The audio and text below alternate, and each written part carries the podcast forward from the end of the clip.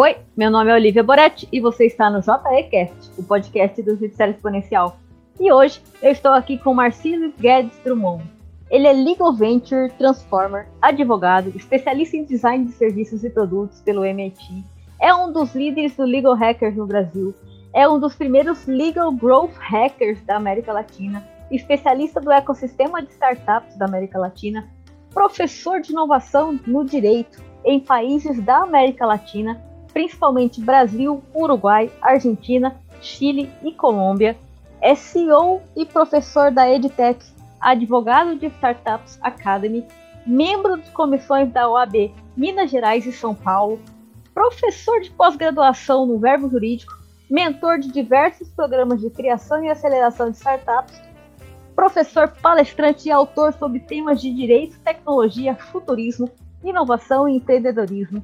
Já participou como autor, coautor ou coordenador de mais de 10 obras dedicadas à inovação, empreendedorismo, tecnologia, direito, mercado e futurismo. Essa música não era para estar tá aqui. Você tá ouvindo? Não. Só eu que tô ouvindo. É. Tá tocando uma rocha aí? É, tava tocando uma rocha aqui, mas isso aí ele corta. Não, ouvi não. e para finalizar o currículo do Marquinhos, não tem como finalizar, porque ele é um dos primeiros heads de inovação do escritório de advocacia da América Latina, Marcelo Tostes Advogados, sócio investidor em startups e empresas offline, arquiteto jurídico com base em Python e Lautex. Ou seja, é, eu fiquei aqui uns 5 minutos falando do currículo, mas o que eu tenho para dizer para o Marcílio é muito obrigada por essa oportunidade, porque eu sou sua fã há muito tempo. Eu adoro o trabalho que você faz, principalmente esse amontoado de informações que você consegue passar para todo mundo. Marcílio, bem-vindo. Muito obrigado, Olivia. Eu, na verdade, adoro também o seu trabalho, o seu estilo de pessoa e, e ver você traçando um caminho muito legal também no mundo da inovação. Para mim, a pessoa mais especialista em hackathon desse Brasil é você. É um prazer estar com você, tá?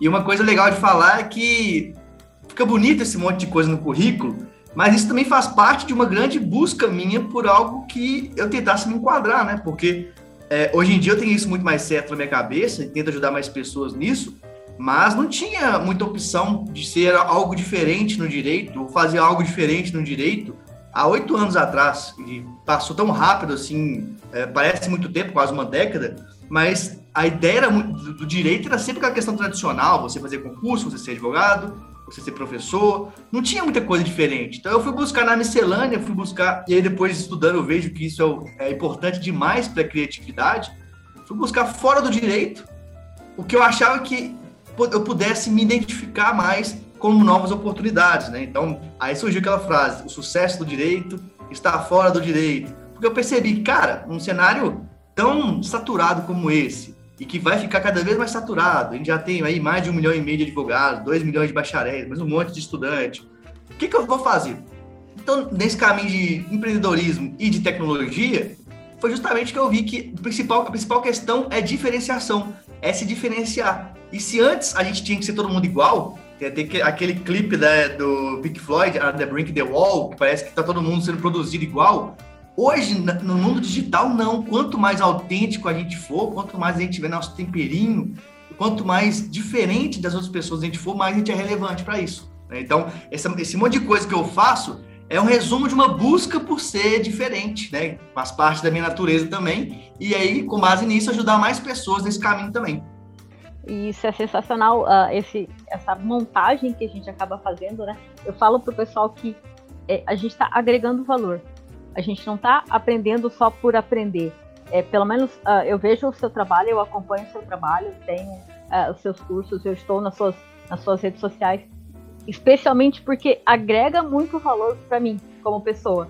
E eu sei que quanto mais a gente aprende, mais a gente quer trans transmitir esse valor para os outros, né? Então, ah, tu tá fazendo um, um curso conhecendo um pouco mais de empreendedorismo, não é só para você, é também para você agregar valor ao seu serviço, né? Ao final, o que você vai apresentar para o seu cliente, apresentar para as pessoas que estão atrás de um serviço assim, né? De um serviço com mais peso, com mais valor para ele. Sim, isso é fundamental, ainda mais no, no mundo digital. E é, tão, e é tão interessante, Olivia, que eu percebo que todos os principais problemas que a gente tem no direito são problemas de falta de transformação digital, tá? Então, as principais críticas que a OAB recebe, independentemente se é A ou B que está é, governando, independentemente de qualquer questão desse tipo, elas são todas críticas relacionadas à falta de transformação digital da instituição. Os principais problemas ou dificuldades dos advogados, aí eu falo problemas de remuneração, dificuldades de mostrar que é diferente, para não ter que ouvir de todos os lados alguém falar: ah, eu também tenho uma tia que também é advogado, eu também tenho uma prima que também é advogado. Ou seja, colocar você num balde comum, como você fosse apenas mais um, é, a única forma de você sair disso é com a transformação digital, é com a é, diferenciação por meio da transformação digital. E aí, é, estudando a fundo, eu percebi que a transformação digital é totalmente relacionada às startups. Então, ao contrário de uma abordagem que a maioria das pessoas falam, falam de startups, né, pensam só, por exemplo, direito das startups, eu percebo que não. A grande questão é, e é uma frase que eu falo e que eu vou. Mais uma das minhas frases, né? Tudo que faz sucesso no digital é uma startup. Independentemente de conceitos jurídicos, de marco legal, de nova simples ou de qualquer outro conceito jurídico, a gente tem que olhar o fenômeno startup enquanto modelo organizacional, que é, por sinal, um modelo organizacional nativo do digital. Isso que o pessoal não percebe. Então, a gente falou de digital, falou de mundo da internet, o nativo, aquele, aquele bom, posso, posso dizer, o índio do Brasil, quem que conheceria mais a terra é a startup. E aí as pessoas muitas vezes acham que startup não faz parte da realidade delas, acham que startup é uma modinha, acham uma série de coisas que são as famosas crenças limitantes que atrapalham essas pessoas de aproveitar as oportunidades do digital. É, com certeza. É, foi uma das coisas também que me fez ir atrás uh, das startups, foi é, essa sua fala, foi essa, essa questão de realmente sair sair de trás da minha mesa do escritório para ir buscar e entender o cliente que eu queria, que eu queria atender. Porque se eu quero atender um cliente que fala sobre tecnologia e eu não sei falar sobre tecnologia, não adianta. Ele vai chegar na mesa, ele vai começar a falar sobre, ah, eu preciso fazer um NDA, eu preciso fazer um MOU, eu vou virar para ele e falar o quê? Né? O é, que, que você está falando? Então, é, sair do, do, do escritório, para mim, fez muito bem. E eu sei que está fazendo bem para muita gente aí que segue muita gente que segue o seu trabalho, que sabe é, é, o que tu faz. E essa questão da, da OAB, tu, tu bate num ponto importante, porque é, não é uma crítica destrutiva, é uma crítica construtiva no sentido, é, pessoal, tá todo mundo indo em direção à transformação digital, tá todo mundo investindo. Se tu pegar e vindo aqui pro lado do, do ecossistema de justiça, a gente está aí com laboratórios de inovação dentro do judiciário, nós temos aí um, o CNJ que lançou uh, um, uma, um regulamento agora no final do mês de junho, no final do mês de maio, perdão, dizendo que em 60 dias todos os tribunais de justiça do país têm que ter um laboratório de inovação. Então, se o ecossistema de justiça está indo atrás de inovação, se os advogados estão indo atrás de inovação, OAB, que atua em prol dos advogados, tem que também. Ela tem que acompanhar. Se ela não acompanhar, ela vai ficar para trás. E aí ela Sim. não vai poder, tipo, depois virar e falar, nossa, é, como que a gente faz agora? Ninguém avisou. Não. O judiciário está avisando, os advogados estão avisando. Então, alguma coisa tem que ser feita o quanto antes para que eles também acompanhem esse, esse ritmo, senão eles vão ficar para trás. Eu já comecei a sentir essa, essa situação há um tempinho e tô vendo que realmente eles estão cada vez ficando mais para trás. Sim. Inclusive, tem vários aspectos que eu poderia abordar com relação a isso, mas dois são muito importantes, muito visíveis dentro da OAB. Mais uma vez, independentemente de Estado, independentemente de qualquer questão. Primeiro, é, as organizações que são tradicionais, normalmente elas têm poucos donos, né? Então, poucos donos que determinam é, o que vai ser feito. Enquanto que uma startup, uma organização mais digital, tem muitos donos inclusive no sentido de ouvir muitas pessoas, de ver muitas necessidades, inclusive o próprio cliente, com a ideia de que o cliente é o dono também. E junto a isso, vem a questão de que as, as organizações tradicionais, elas pensam de dentro para fora. Então, por exemplo, internamente o pessoal da OAB pensa alguma coisa e vai querer impor para todo mundo lá fora. Isso é uma grande marca de falta de transformação digital. Uma organização que tem transformação digital é de fora para dentro É aquela organização que vai, de fato, ouvir as pessoas que estão lá fora, atender as necessidades dessas pessoas e aí é, ser, digamos assim, eficiente no que tem que fazer. Porque o, o problema que eu vejo é, é que eu, eu, conheço muitos e muitos advogados, a maioria deles tá, criticam muito a OAB por algum motivo, não são ouvidos, não se sentem representados. E independentemente se é A ou se é B que está no poder. Aí eu falo, gente, não é possível que só eu estou enxergando isso. Não é possível que só eu acho é, sem uma completa noção as imposições que às vezes a OAB quer fazer e que está totalmente em desconformidade com todo mundo que é advogado, com a grande maioria dos advogados.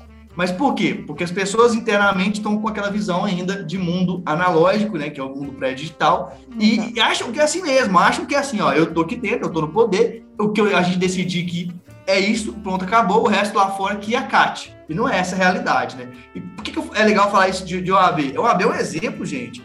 E mesmo que ela não seja uma empresa, ela é uma organização, e como qualquer outra organização, inclusive a OAB, o seu escritório, a sua advocacia tem que pensar da mesma forma. Uma, uma, dificuldade que eu vejo muitos advogados de venderem, Olivia, é, é, o seguinte: a pessoa vai lá, ela estuda algo, ela fala, bom, então agora eu sou pós-graduado em direito civil. Agora, para quem que eu vou vender os meus serviços? Não! É o contrário. É o que que essas pessoas precisam, o que que determinado grupo de pessoas precisam, tal coisa. Como que eu vou então criar soluções que é, resolvam os problemas dessas pessoas? Soluções, inclusive, com aspectos multidisciplinares, soluções, inclusive, que eu vou é, buscar em caixas de ferramentas não só jurídicas. Eu vou buscar a caixa de ferramentas do, do Recursos Humanos, do RH, de repente eu faço o regulamento interno de uma startup com técnicas de melhoria de produtividade, e aí eu, como um advogado de startup fazendo isso, eu não estou entregando só uma norma, estou entregando uma, uma poderosa é, ferramenta de aumento de, de produtividade normati normatizada, né, em formato de norma, eu quero dizer. E esse mesmo pensamento é o que todos nós deveríamos pensar, mas acontece o contrário. A, a, pessoa sempre pensa: eu gosto de área tal, eu sei área tal, deixa eu procurar as pessoas da área tal. É muito errado isso. É, é complicado esse pensamento, é mudar um pouco o foco. É, para você é, parar de, fazer, de, de tentar fazer com que as pessoas queiram o que, te, o que você está fazendo, mas fazer coisas que, que as pessoas querem. É, é, é, alternar o mindset, né? Não, ó, eu fiz isso aqui, agora eu tenho que. A minha luta é fazer você gostar disso aqui. Não, é eu te ouvir primeiro, fazer um negócio que você queira, que na hora que sair, a primeira coisa que você vai dizer é: Meu Deus, eu quero aquele serviço. É mudar esse mindset, né? Eu não, eu não não vou gastar com é, energia, gastar equipe para montar uma coisa e virar e falar, nossa, agora eu preciso de cliente para essa coisa. Não, é ouvir o cliente primeiro, montar, porque aí o cliente vem. Só que esse, é, esse, essa alternância, né, essa modificação é com o tempo realmente. E tu falou um negócio bem bacana com relação à multidisciplinariedade, né? É, entender que o direito não é autossuficiente, eu acho que foi uma das barreiras que, tipo, me soltou, sabe? Eu tinha essa barreira, essa barreira veio da faculdade. É, a gente sai com o pensamento o direito é autossuficiente, o direito não precisa de ninguém. E aí quando você quebra essa é, você quebra essa, essa autossuficiência, você aprende tanto que você fala, nossa, quanto tempo que eu perdi em é, achar que não precisava das outras áreas, que não precisava agregar valor com as outras áreas, sabe? Isso é uma Sim, quebra. Uma... Diga. Desculpa, pode falar. Mara, pode falar. Não, é que na verdade é uma venda que coloca. E a gente tem um problema maior que são duas coisas. Né? A gente tem uma, um meio que é muito conservador, tá? não é conservador no sentido político, é conservador no sentido que não gosta de risco do novo. Tá? O, meio jurídico em geral ele, ele não tem uma facilidade de lidar com o novo, então ele, ele é mais conservador. E somado a isso, ele, existe um ego muito forte no meio jurídico. Então, por que, que isso é um problema? Porque isso gera uma venda no nosso olhar. Se eu sou, se eu tenho dificuldade de olhar inovação e se eu tenho um ego grande, as pessoas que mostram algo totalmente diferente do que eu penso, eu acho que elas são babacas, eu acho que elas não estão certas. Eu não paro para ouvir, para raciocinar, pensar se tem sentido e depois julgar. Eu já rebato. Entende? Hum. Esse é um problema que, que atrapalha muita gente no direito de conseguir é, várias outras oportunidades. E aí você falou uma coisa legal aí sobre experiência. Esses dias uma pessoa comentou no meu Instagram, eu estava falando sobre a importância da experiência do cliente, o cara comentou assim, Que que é isso, cara? Você tá achando que nós somos Apple? Falei, putz, esse cara tá sem noção nenhuma da realidade, porque a, olha só que, que loucura. É, por mais que o direito separa cliente de consumidor, né? Então eu falo que o advogado não tem consumidor, tem cliente, que é uma bobajada, uma grande discussão do sexo dos anjos. A grande verdade é que a pessoa é a mesma. Então eu, Marcílio, sou a mesma pessoa que assiste Netflix, tem toda a influência de experiência do cliente da Netflix, eu tenho aquela experiência maravilhosa. Eu sou a mesma pessoa que vou buscar o advogado e que tem uma experiência, uma porcaria, porque acha que é obrigação de e-mail que não tem que preocupar com a experiência. Então a pessoa ela não percebe o tiro no pé que ela tá dando, entende? Com certeza. E, especialmente por causa disso que tu falou, dessas, dessas situações que a gente tem no dia a dia. O nosso dia a dia hoje é isso a gente quer uma comida, a gente pede pelo celular, a gente quer um médico, a gente é atendido pelo celular, ele manda a receita para a gente pelo celular, a gente liga para a farmácia, a farmácia manda o remédio na nossa casa, a gente tem toda uma gama de serviços à nossa disposição em 24 em menos de 24 horas e o advogado ainda quer fazer esse tratamento antigo, né? Esse tratamento de com, com o cliente a moda antiga, que é a moda, ah, não, é, sempre foi assim, vai ser assim para sempre. Então, é, é, realmente não entra na cabeça e o cliente começou a cobrar. A questão toda é essa. E, e acho que é isso também, uh, vindo aqui para o lado do ecossistema de justiça, Marcílio, que eu sei que tu atua muito como advogado e sabe como é trabalhar no, no, no judiciário, como é trabalhar com o judiciário, a gente não deixa de ser parceiros, né? A gente, como advogado, é parceiro da justiça. Se a gente não trabalha, eles não trabalham. Então fica nesse, nesse jogo, né? E aí a gente está vendo a necessidade que eles estão é, é, buscando, na verdade, é, inovação, eles estão buscando cada vez mais é, trazer essa inovação para dentro, para as portas do judiciário, e o cliente está percebendo isso também. Então, ou o advogado se adapta, e começa a oferecer, porque logo logo ele vai chegar lá e vai ter uma transformação digital dentro do judiciário, que se ele não estiver acompanhando, ele fica, e o cliente dele vai atrás de outro advogado que tem é, é, essa, essa transformação e essa agilidade no atendimento, ou ele muda, ou ele começa a falar aquelas frases que todo mundo fala, nossa, o direito vai acabar, né? Que é uma frase que não, não tem lógica, mas todo mundo acredita, né? Porque sim, sim. fica nesse, nesse, nesse mundo fechado de que tem que ser de, de um jeito só, não pode ter mudança. Até uma questão de, de neurociência, tá? É, uhum. Nós somos criados para termos medo e, basicamente, o medo e a sobrevivência são dois, dois gatilhos, para quem gosta de usar isso, que mais fazem a gente é, se mexer, mais fazem a gente sair do lugar. E aí, somar aquilo que eu falei anteriormente para você, que é a dificuldade de enxergar o novo, a dificuldade de quebrar o ego para poder se abrir a novas ideias, tem o medo. Então, é um caldeirão perfeito para ter um monte de gente desesperada, achando que a tecnologia vai acabar com o direito e sem querer mudar de verdade. É a mesma ideia, gente, do Uber com o táxi. Quem fez surgir o Uber foi a porcaria do serviço que os taxistas, em geral, né? Claro que nem todos, em geral prestavam. Eu nem mandei tanto de táxi assim antes de, de Uber, mas eu já tive vários e vários episódios péssimos né, de gente mal-humorada, de gente fumando na minha cara, jogando fumaça na minha cara, de gente que queria inventar co coisa para cobrar mais porque a corrida era pequena, uma série de coisas que eu tinha com, com a parte dos táxis que eu particularmente não tive com motorista de aplicativo. Não que não tenha, não seja um problema, né? E no direito é a mesma, é a mesma questão. E o pior é que tem gente que usa a palavra uberização do direito para falar que o direito está sendo destruído, sendo que deveria ser usado como o direito está sofrendo transformação digital, você entende? Com certeza. Tem, a gente sempre vai ter, na verdade, é, é, é, esses dois lados, né, brigando. E aí a gente espera, na verdade, que todo mundo entenda que não é uma briga, que é uma necessidade, né? Que a gente precisa realmente é, se atualizar, precisa ir. Eu falo pro pessoal, pessoal, a gente está em economia 4.0, 5.0, é, é, marketing 5.0, tá tudo 5.0, mas o, o, direito, ele pode até falar que ele está em 4.0, mas tem muita coisa ainda que está 1.0.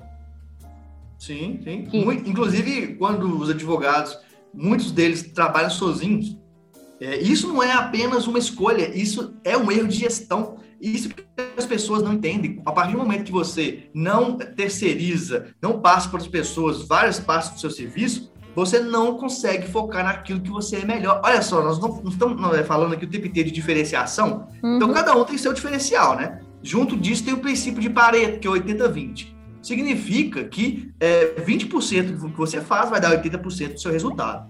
E aí a grande questão é, o que, que eu sou melhor e no que, que eu vou focar para poder dar a maior parte dos resultados? É isso que a gente tem que pensar, tá? Então, eu, Marcílio, eu, Marcílio, percebi que eu sou bom na estratégia, eu sou bom na parte comercial, é, eu sou bom na parte de ensino. E eu percebi que por mais que eu seja, eu sei escrever e elaborar documentos como um todo, que eu demorava mais, era menos produtivo eu ficando fazendo isso, eu fazer esses documentos, era menos produtivo do que eu ter alguém que fazia para mim, e no final eu fazia só a parte de qualidade. Então eu só, eu só olhava os detalhes finais, eu não ficava escrevendo, porque a minha característica de pessoa inquieta, de pessoa múltipla, etc., não era bom para isso.